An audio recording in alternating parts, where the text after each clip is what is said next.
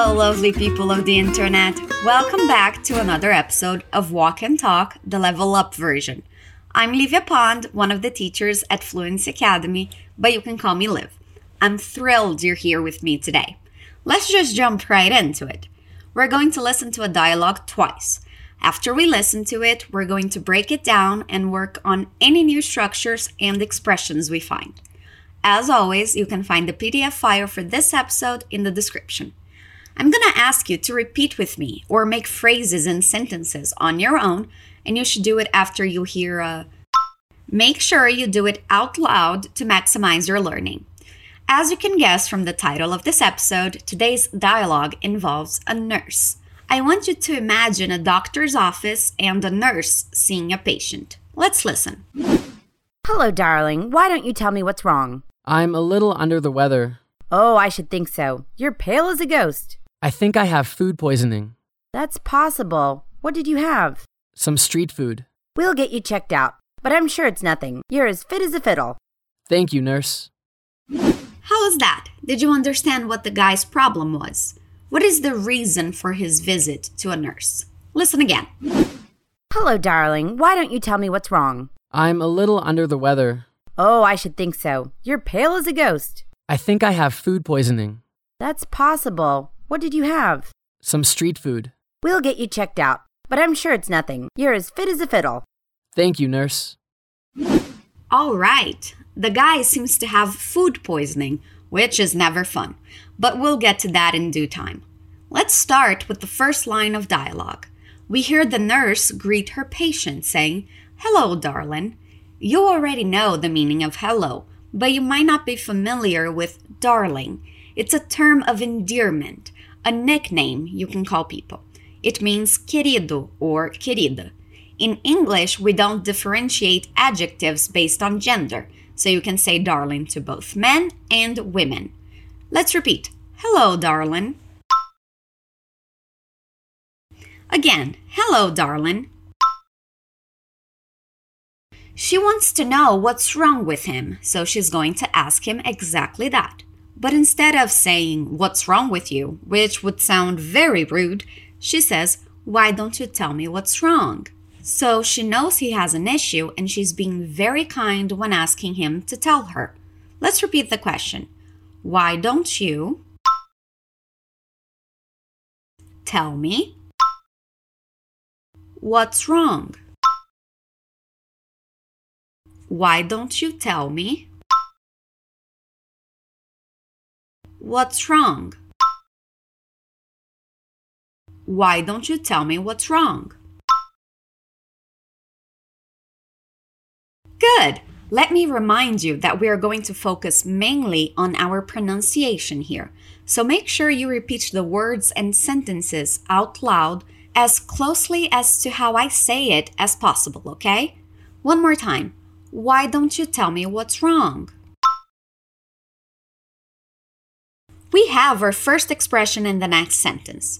He's saying he's a little under the weather. And I know, if you don't already know the expression, it is indeed very weird. In Portuguese, it would mean something like debaixo do clima, which doesn't make sense at all. That's an old expression that was born when ships were powered by sails and the captain had to log in the weather and people who were sick in his journal. Apparently, the sick people's name were placed under the weather conditions, which meant that a person who was sick was under the weather. A little weird, but it caught on and people say it to this day, even if the captain's journal are a thing of the past. Repeat under the weather. Under the weather. So the guy's saying he's feeling sick unwell. The sentence is i'm a little under the weather. Let's repeat. I'm a little. Under the weather. I'm a little under the weather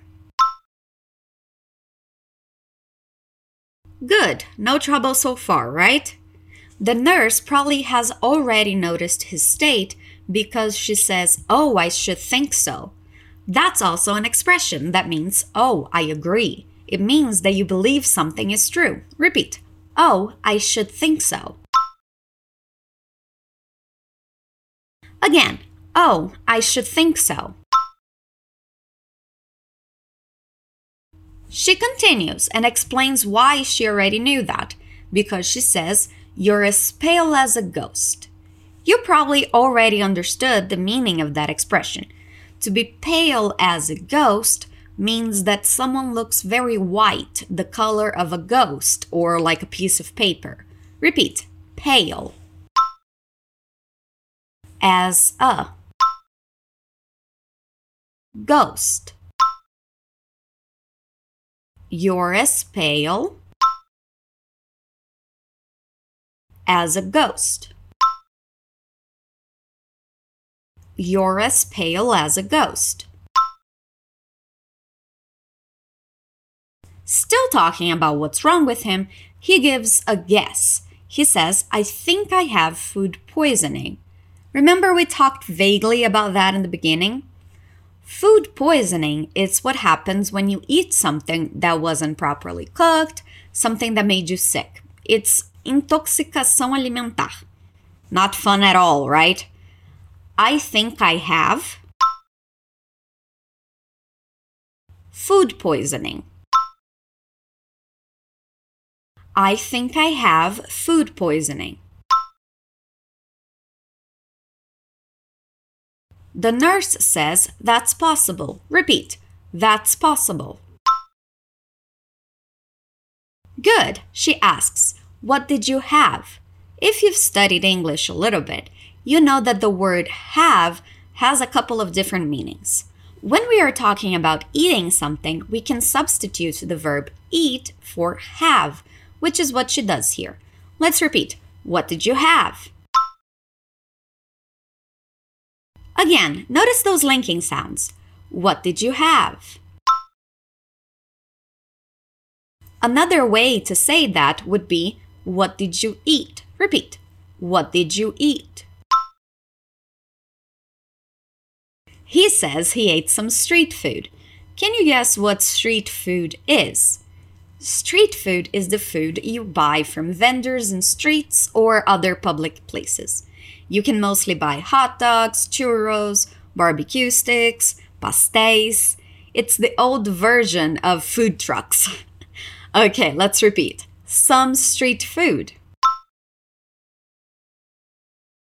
Again, some street food. We're almost at the end of our dialogue. She says a long sentence here. It's will get you checked out, but I'm sure it's nothing. Let's divide that into two parts.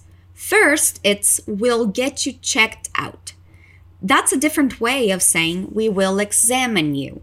So she's probably going to listen to his heart, take his blood pressure, maybe some blood, to make sure everything is okay and all he has is food poisoning. Let's repeat We'll get you checked out. We'll get you checked out. Now for the second part. But I'm sure it's nothing. That's actually very comforting, guys. She's saying she's going to examine him, but that she's certain nothing big is wrong with him. Repeat, but I'm sure. It's nothing. But I'm sure it's nothing. Now let's put the two parts together. We'll get you checked out, but I'm sure it's nothing. Again, we'll get you checked out, but I'm sure it's nothing. One last time. We'll get you checked out, but I'm sure it's nothing. Good job! To finish our dialogue, we have his answer, which is Thank you, nurse. Repeat Thank you, nurse.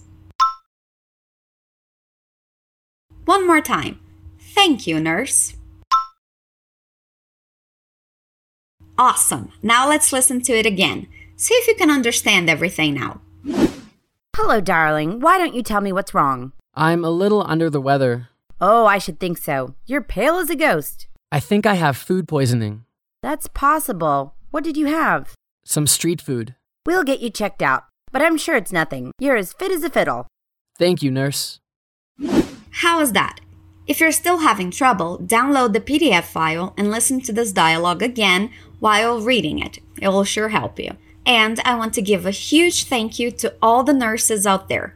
It was International Nurses Day on May 12th, and now, more than ever, they need to be celebrated and thanked for all their hard work and dedication. If you have a nurse in your life, make sure they know you appreciate them. And that's where I'm gonna leave you guys today. Remember, I'm here every Wednesday waiting for you. Let us know what you think of our podcast. Comment and share with your friends. I'll see you next time. Stay awesome.